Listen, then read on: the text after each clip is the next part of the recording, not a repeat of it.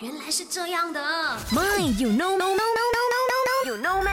不知道的变成你知道的。